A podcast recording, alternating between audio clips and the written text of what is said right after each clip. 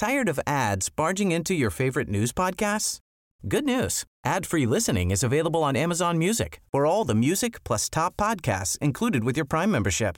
Stay up to date on everything newsworthy by downloading the Amazon Music app for free or go to amazon.com slash news ad free. That's amazon.com slash news ad free to catch up on the latest episodes without the ads.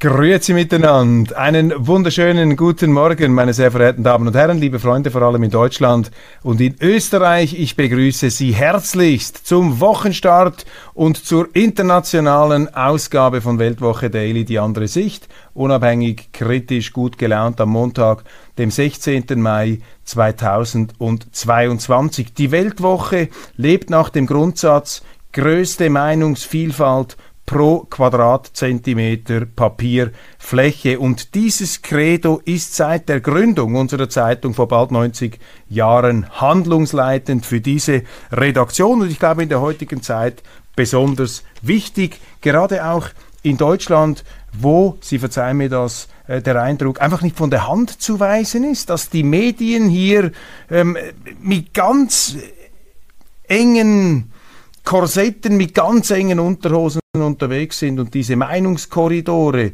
die Territorien der freien Verständigungen, auch der, der freien Verständigung, des Streits, der Debatte, die werden immer kleiner. Sie haben schon Streit. Es gibt so eine Art Hysterie der Form.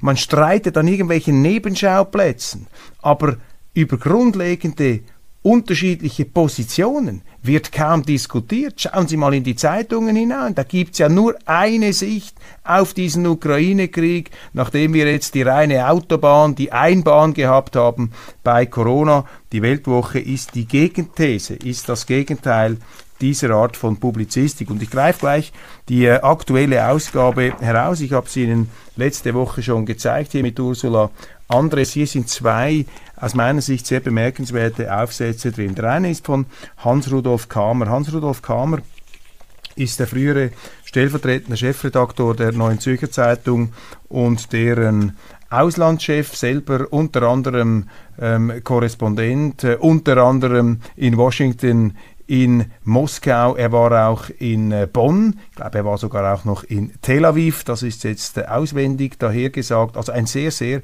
erfahrener Mann, ein Realist, ein Transatlantiker, sicherlich den Amerikanern sehr zugeneigt, aber eben auch nicht unkritisch. Und äh, mit einem Schreibstil, ähm, der ganz im Unterschied zu meiner Ausdrucksweise, vor allem hier bei Weltwoche Daily, auf jedes überflüssige Wort verzichtet. Ich bemühe mich ja hier immer konzentrierter und konziser zu sprechen, aber wenn Sie halt das entwickeln vor dem laufenden Kameraauge, dann haben Sie halt auch nicht immer das druckfertige Manuskript in der Großhirnrinde. Nun also ähm, der Aufsatz von Hans-Rudolf Kamer, Ukraine, was will Amerika? Die Administration Biden hatte keine Konfrontation mit Moskau im Blick. Inzwischen steht aber wieder die Rivalität zwischen den Großmächten im Vordergrund. Eine sehr, sehr nüchterne Analyse der Situation und eine Analyse, die etwas weniger alarmistisch ist als das, was ich Ihnen hier auch schon vorgetragen habe, was die Sorge einer Eskalation dieses Kriegs angeht. Da ist Kamer der Meinung, dass die Russen kein Interesse und auch die Kapazitäten nicht haben, um diesen Krieg wirklich eskalieren zu lassen. Das sei eine, wenn auch nicht äh, vollumfänglich beruhigende, so doch immerhin auch etwas äh, ja, ähm, latent beruhigende Feststellung. Aber das ist nur eine Beobachtung in diesem Text. Es gibt noch viele andere.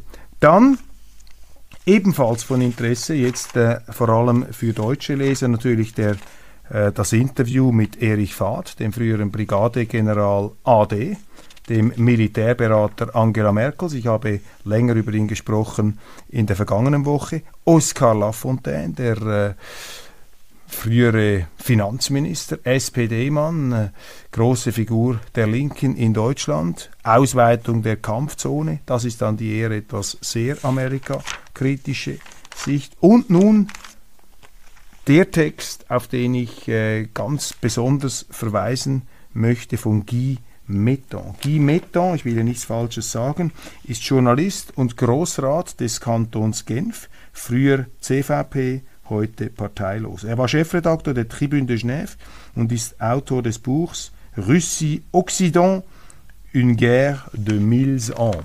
Nun, das ist nicht de mille ans, oder de mille, de mille ans, Entschuldigung, am falschen S zu viel hier gesagt. Guy Metton hat einen Text geschrieben mit dem Titel Geschichte eines vermeidbaren Kriegs. Auf der einen Seite der böse russische Bär, auf der anderen Seite der gute, unschuldige Westen. Die Entstehung des Desasters in der Ukraine ist komplexer, als wir glauben wollen. Und ich zitiere da einfach ein paar Merksätze aus diesem Essay. Der erste. In unruhigen Zeiten wenn niemand mehr versteht, was vor sich geht und die, Rudel, und die Rudel der Empörten und Experten den öffentlichen Raum mit Pathos und kriegerischen Theorien schwemmen, ist es angebracht, zu den Grundlagen zurückzukehren. In diesem Fall zu Montesquieu, der zwei wichtige Dinge sagte. Erstens, dass man in Sachen Krieg die offensichtlichen Ursachen nicht mit den tieferen Ursachen verwechseln darf und zweitens, dass man diejenigen, die ihn ausgelöst haben, nicht mit denjenigen verwechseln darf, die ihn unvermeidlich gemacht haben. Ich finde das eine ganz großartige Einstiegssequenz der Raster von Montesquieu. Es gibt eben die oberflächlicheren und die tiefer liegenden Gründe eines Kriegs. Es gibt jene, die ihn unmittelbar entfachen und andere, die den Krieg unvermeidlich Montesquieu gemacht hat. Sehr interessant. Ich meine, das ist der Realismus. Das ist das Gegenteil von dem, was Sie in Deutschland, in Österreich lesen. Das ist reiner Moralismus. Die Theorie erarbeitet sich dann quasi am Klischeebild ab und schreibt, für die große Mehrheit der Öffentlichkeit und der Medien, die durch jahrzehntelange antirussische Propaganda geprägt wurden und für die Experten auf den Fernsehbühnen, die jegliche strategische Kultur vergessen haben, ist die Ursache für diesen Krieg klar. Putin ist verrückt. Er ist ein Schwerkranker, ein in seinem Kreml isolierter Paranoiker, ein Kriegsverbrecher, ein an die Oligarchen verkaufter Satrap, ein zynischer Größenwahnsinniger, der von der Wiederherstellung des Zarenreichs träumt, eine Reinkarnation von Ivan dem Schrecklichen, ein unausgeglichener, launischer Diktator, der grundlos eine unschuldige Nation angegriffen hat, die von einem netten, demokratischen und mutigen Präsidenten geführt und von rechtschaffenen Europäern und Amerikanern unterstützt wird. Und Guy Metton sagt, ja, diese Theorie ist theoretisch denkbar. Kann sein, dass Putin verrückt geworden ist, dass ihm diese ganze Corona-Pandemie über Gebühr zugesetzt haben könnte, wie er auch schon ferndiagnostiziert wurde in unseren Medien. Aber sicher sei das nicht, schreibt er. Es könnte auch sein, dass Putin sehr rational ist, oder zumindest so rational wie diejenigen, die in den letzten Jahrzehnten Vietnam, Grenada, Panama, den Irak, zweimal Serbien, zweimal Syrien, Afghanistan, den Sudan, Libyen, den Jemen und andere Länder auf Kosten von Hunderttausenden von Toten angegriffen, ausgehungert und verwüstet haben. Ziemlich ein hartes Statement, da würden Sie in, in Deutschland in den gängigen Mainstream-Redaktionen möglicherweise bereits äh, mit einem äh, Computerentzug geahndet werden. Man würde ihnen den Griffel aus der Hand nehmen, wenn sie solche Sätze schreiben. Es möge, ihre, es möge die Hand verfaulen und verdorren, die solche Sätze schreibt. Finde ich eben interessant an der Weltwoche dass hier wirklich frei gedacht werden kann. Dass man eben auch mal einen Gedanken in die Runde werfen kann, der in bestimmten Kreisen, vor allem denen mit den ganz engen Unterhosen, als provokativ, als anstößig gar empfunden werden kann. Auf jeden Fall ähm, widmet dann Metton die, seine Analyse eben dieser äh, Abwägung der Argumente, ist jetzt Putin hier wirklich der allein verantwortliche üble Geselle, auf den sich zu Recht der Zorn der westlichen Welt konzentriert, oder gibt es da auch andere Faktoren? Und er erläutert natürlich die komplexe Vorgeschichte dieses Kriegs, über die man viel zu wenig redet. Und das ist nicht so, meine Damen und Herren, dass das irrelevant ist und dass es einfach nur Vergangenheitsgeklitter ist und dass wir jetzt in einer ganz anderen Situation stehen. Natürlich muss man sich immer wieder die Frage stellen, warum ist dieser Krieg ausgebrochen. Was sind die Faktoren? Was ist die Verantwortung des Westens? Was ist die Verantwortung Russlands? Und die Art und Weise, wie nur schon diese Frage weggebürstet wird, wie die ähm, tonangebenden Kreise, die Mainstream-Kreise, es gar nicht zulassen wollen, dass das diskutiert wird. Sie haben geradezu einen Todesstreifen der moralischen Anprangerung darum herum aufgezogen. Das zeigt ihnen doch, dass etwas nicht stimmt. Man muss die Kriegsgründe analysieren, um daraus auch wiederum eine Haltung entwickeln zu können, wie man vielleicht zu einem Frieden kommt.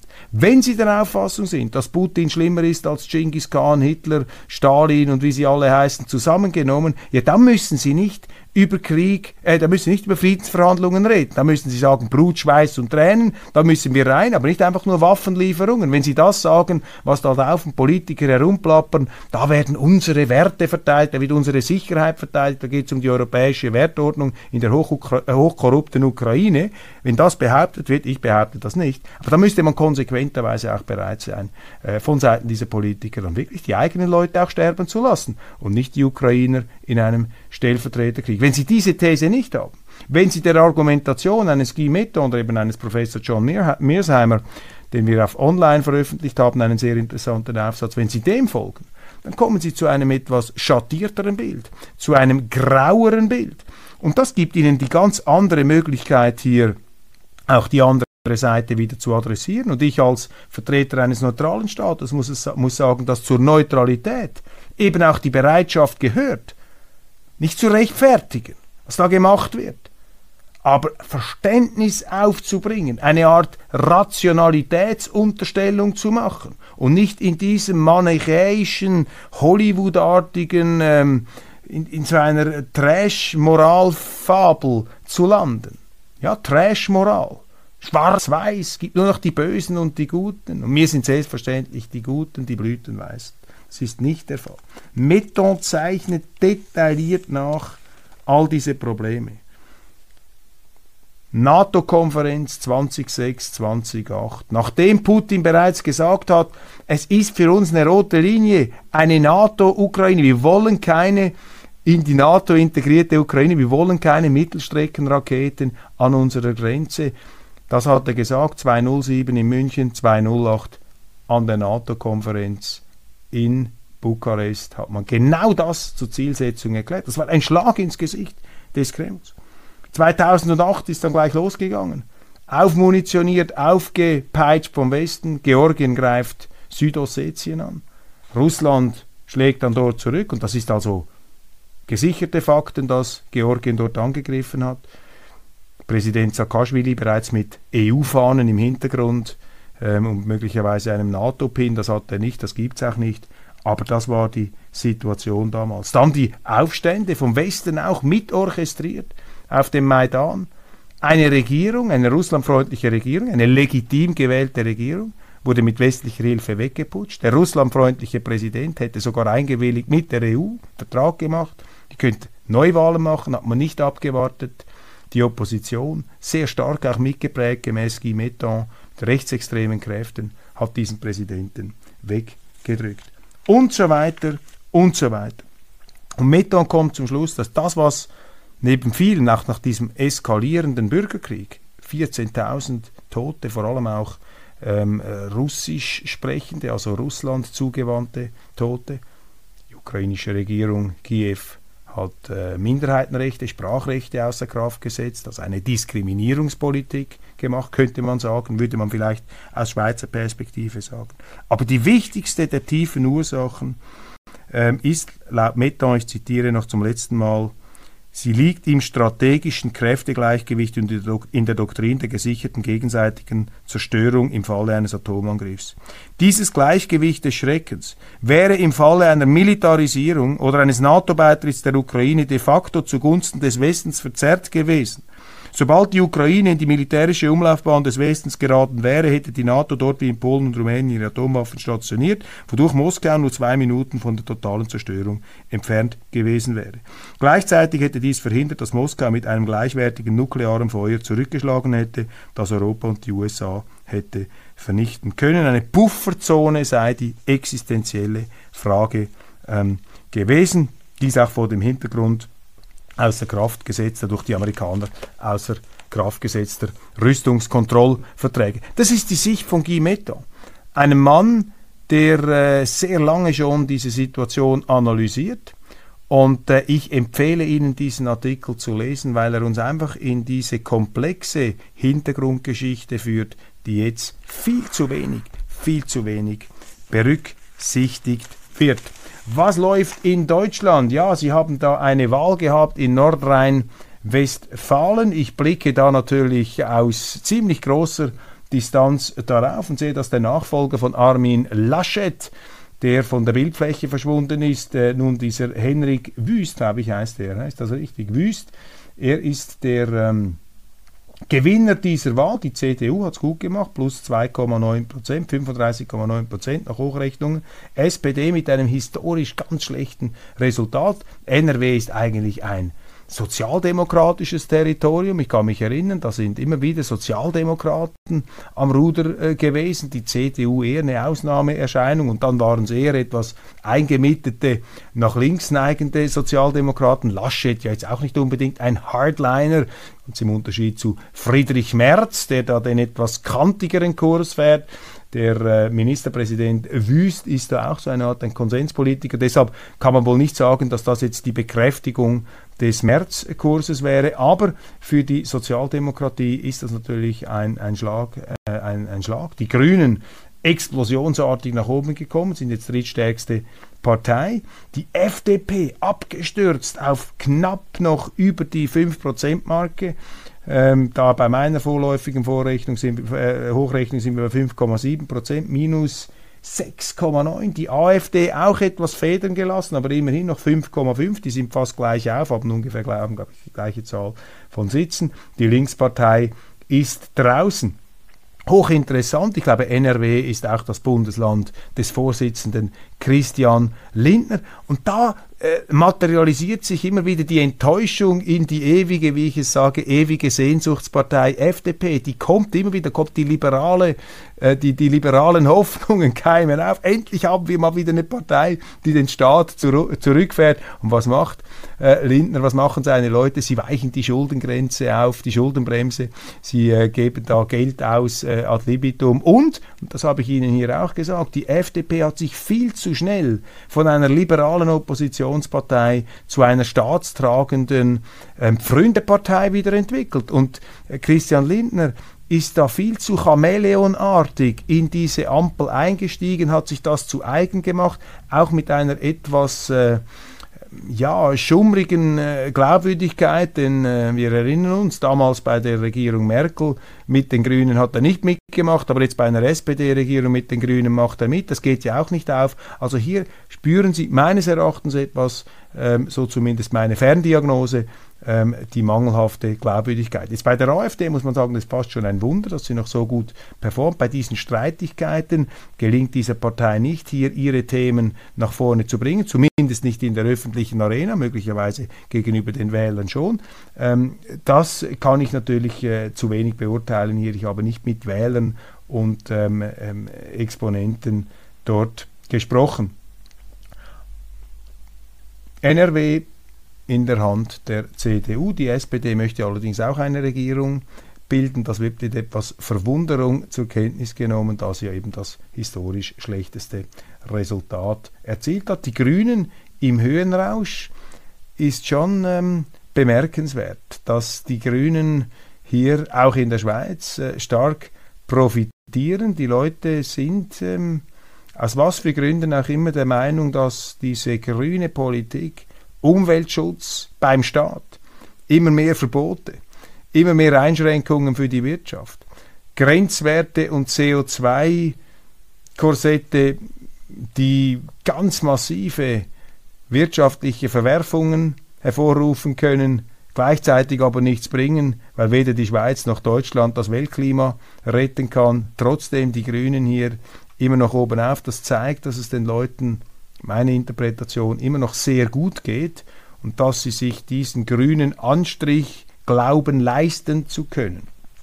Meine Auffassung ist, ich bin auch für Umweltschutz, aber ich bin für einen marktwirtschaftlichen Umweltschutz. Ich bin für einen Umweltschutz mit der Wirtschaft und nicht gegen die Wirtschaft. Auf der anderen Seite, Robert Habeck kommt anscheinend gut an. Vielleicht strahlt das hier auch nach NRW. Aber ich verlasse jetzt dieses Thema, weil Sie spüren das, das sind ziemlich freihändige Interpretationen. Da will ich mich nicht allzu sehr auf die ähm, Äste heraus, äh, wagen, hinauswagen.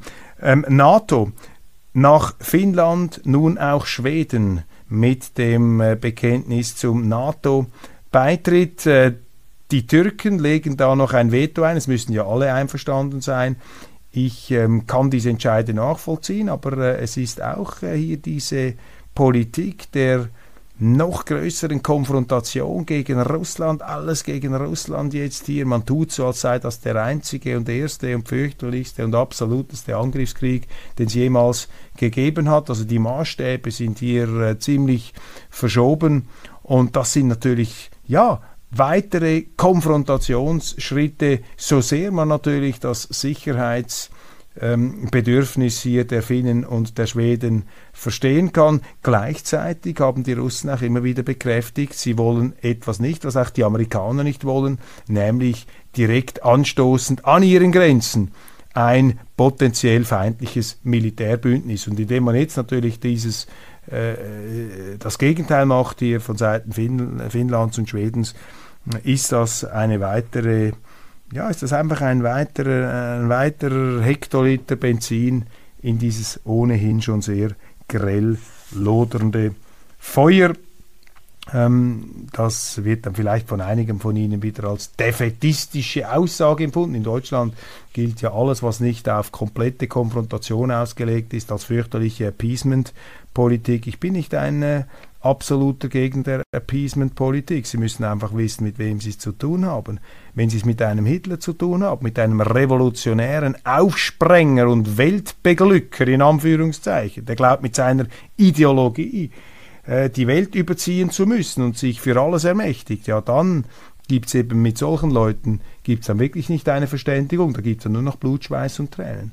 Aber ich äh, habe Putin immer anders eingeschätzt und ich schätze auch die Situation in der Ukraine anders ein. Das ist nicht der erste Schritt zur Welteroberung. Völlig lächerlich zu behaupten, dass, äh, dass äh, die Russen jetzt, äh, also dann werden sie wirklich nicht mehr bei Sinnen, äh, das Baltikum angreifen oder schlucken äh, wollen. Ich meine, das wäre bei dem Stand, wo Russland heute ist, das ist nicht mehr die Sowjetunion.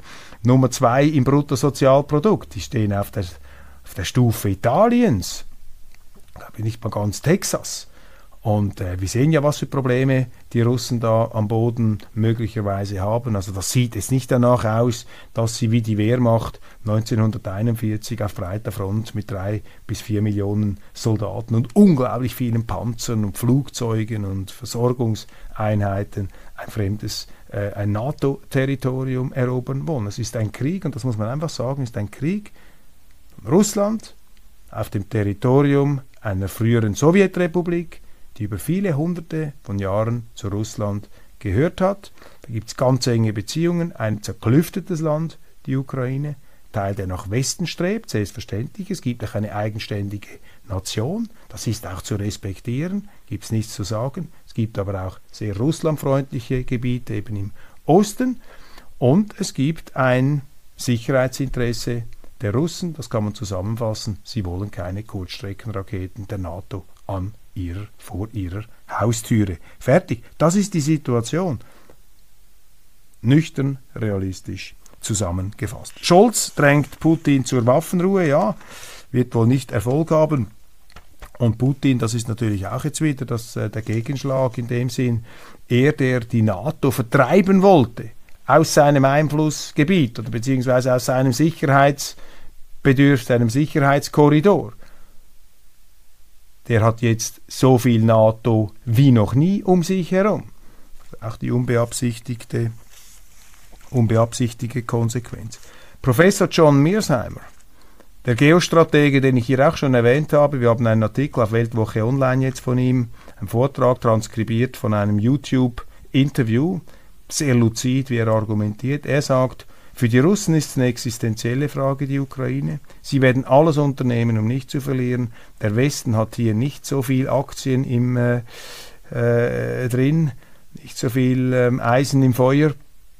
Und deshalb dürften die Russen schlussendlich wenn auch vielleicht unter sehr, sehr großen Opfern, äh, diesen Krieg gewinnen. Kritik an der Motivationslage des Westens und an dieser Eskalationsstrategie des Westens. Übrigens, für alle, die von einem Vernichtungskrieg sprechen und damit die Grenzen zwischen dem, was die Wehrmacht gemacht hat, zwischen 1941 und 1944, 1943, ähm, und die das mehr oder weniger gleichsetzen wollen mit dem, was die Russen jetzt machen, nur gesehen hier in der NZZ ein Bericht ähm, über die Opferzahlen. Es sei sehr schwierig, das zu ermitteln. Der neueste Stand 3541 getötete Zivilisten, 3785 weitere verletzt. Der Bürgerkrieg im Donbass hat in acht Jahren 14.000 Menschen das Leben gekostet. Die meisten davon in diesen russischsprachigen, Russland zuneigenden ähm, Donbass-Gebieten. Ich habe am Freitag mit einer Frau sprechen können, die aus dem Donbass kommt. Und sie hat mir erzählt, ihre Schwester habe sich dort während acht Jahren mehr oder weniger, nicht dauerhaft, aber immer wieder in ihrem Keller verstecken müssen aufgrund der Aggressionen der ukrainischen Streitkräfte aus der Zentrale, die dort eben im Donbass auch einen Krieg veranstaltet haben. Das ist eine Tragödie, die wir hier völlig ausgeblendet haben. Das ist meine These, dass die Urteile, die jetzt gefällt werden über diesen Krieg, bei uns im Westen, in der Schweiz, in Deutschland, im Prinzip unseriös sind, weil die meisten Leute die Faktenkenntnis gar nicht haben. Gar nicht haben können, weil die Zeitungen haben ja nie darüber geschrieben. Und dann spielt eben der Satz von Henry Kissinger rein, um sich einer Sache absolut sicher zu sein, muss man entweder alles darüber wissen oder nichts. Wir wissen auch nicht alles, aber wir versuchen wenigstens das Visier offen zu halten. Macrons Plan ist eine Chance für die Schweiz, Modell einer engeren Kooperation mit der EU in gewissen Bereichen. Ich habe darüber gesprochen, eine Konföderation, eine europäische Konföderation. Macron möchte die EU ausweiten in Richtung Ukraine, Moldau, Westbalkan, Georgien. Nicht einfach gefährlich jetzt. Jetzt kritisiert man die Russen für ihren Landhunger und ihre expansiven Tendenzen. Wir wollen wieder ein Imperium errichten. Ihr denkt nur in Quadratkilometern. Jetzt kommt Macron mit einer napoleonischen Anwandlung und möchte hier auch das eine EU arrondieren in die unmittelbaren Nachbarschaftsgebiete Russlands. Könnt ihr mal Mexiko einen Vorschlag machen, einer europäischen Handelszone beizutreten oder Kanada. Und schauen wir mal, was die Amerikaner sagen. Nein, das sind einfach jetzt äh, verrückte Zeiten und das Traurige ist, es gibt keine neutralen Länder mehr. Die Schweiz ist nicht mehr richtig neutral, Österreich auch nicht so richtig. Das heißt neutral eben von beiden Seiten anerkannt, wo eben auch mit dem Bösen geredet werden kann. Und wenn sie neutral sind, dann müssen sie eben mit den Lieben, mit den Guten und mit den Bösen sprechen, beziehungsweise der Neutrale teilt eben die Welt nicht in Gut und Böse ein. Das ist das Wesen auch der Neutralität. Dass man mit beiden Seiten ins Gespräch kommt, beiden Seiten eine gewisse Verständnisbereitschaft entgegenbringt, ohne das rechtfertigen zu wollen, was sie machen. Elon Musk legt Twitter-Kauf auf Eis, alles nur ein Trick. Ja, da wird jetzt Abklärungen interessant, warum die, dabei gibt es Abklärungen, warum die Linke derart, also wie von der Tarantel gestochen, gegen diese Transaktion auf die Barrikaden steigt. Hat natürlich damit zu tun, dass die Linken jetzt geglaubt haben, sie können Twitter kapern, sie können alles, was nicht links ist, mehr oder weniger zensurieren. Sie haben diesen Trump zensuriert, sie haben andere rausgedrückt und jetzt kommt Musk, ein Mann des freien Wortes, der freien Meinungsäußerung, und da, ja klar, findet nun auch wiederum ein territorialer Kampf statt im Cyberspace. Aber ich glaube schon, dass Musk hier äh, seine Pläne umsetzen wird. Offenbar ähm, versucht er da den Preis noch etwas herunterzudrücken. So, wir sind schon bei Minute 28. Die Abtreibungsdebatte kann ich jetzt nicht mehr führen. Sehr interessant, ausgehend von Amerika. Einfach aufpassen, da wird ganz falsch informiert. Ähm, es ist nicht so, dass dieser Supreme Court, dieser Entscheid des obersten Gerichtshofs, die Abtreibung für illegal erklärt in den USA. Das ist einfach dummes Zeug, was da zum Teil kolportiert wird. Geht nicht um das. Der Supreme Court hat gesagt, man kann die Verfassung nicht so interpretieren, dass sie hier ein Abtreibungsgesetz ähm, quasi aus der Verfassung heraus zulässt. Das ist ein politisches Thema, das muss von den Gliedstaaten im politischen, demokratischen Verfahren bestimmt werden. Das hat ja schon vor diesem Gerichtsentscheid Staaten gegeben, in, den, in denen die ähm, Abtreibung legal war und solche, in denen sie illegal war. Also passen Sie auf, dass Sie sich da nicht in die Irre führen lassen. Und das Thema Abtreibung ist sehr interessant. Ich habe dazu mir eine ganze Reihe von Notizen gemacht aufgrund des Vortrags eines amerikanischen Schriftstellers und auch Podcast-Gastgebers namens Andrew Clavin, den ich sehr schätze. Ein Mann, der auch in Hollywood sich Meriten erworben hat. Er ist ein ganz strikter Gegner der ähm, Abtreibung. Er ist äh, ursprünglich äh, jüdischen Glaubens, ist dann aber konvertiert, ist heute ein sehr gläubiger, überzeugter katholischer Christ und argumentiert, äh, wie ich meine, sehr interessant. Das ist quasi die äh, intellektuelle Referenzargumentation gegen die Abtreibung, mit der man sich meines Erachtens auseinandersetzen muss, wenn man sich darüber ein Urteil bilden möchte. Aber das wäre jetzt zu viel, das hier noch äh, ansetzen, anheften zu wollen. Damit beschäftigen wir uns dann in einer der nächsten Sendungen. Ich danke Ihnen sehr herzlich für die Aufmerksamkeit, freue mich, dass Sie mir bis hierhin gefolgt sind und äh, ja, morgen sehen wir uns wieder. Und sagen Sie es weiter, wenn es Ihnen gefallen hat, schreiben Sie uns äh, Anregungen, ähm, Kritik, was auch immer, Feedback auf jeden Fall willkommen.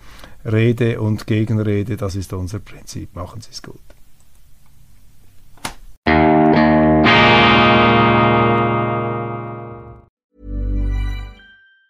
Tired of ads barging into your favorite news podcasts? Good news. Ad-free listening is available on Amazon Music. For all the music plus top podcasts included with your Prime membership. Stay up to date on everything newsworthy by downloading the Amazon Music app for free or go to amazon.com slash news ad free.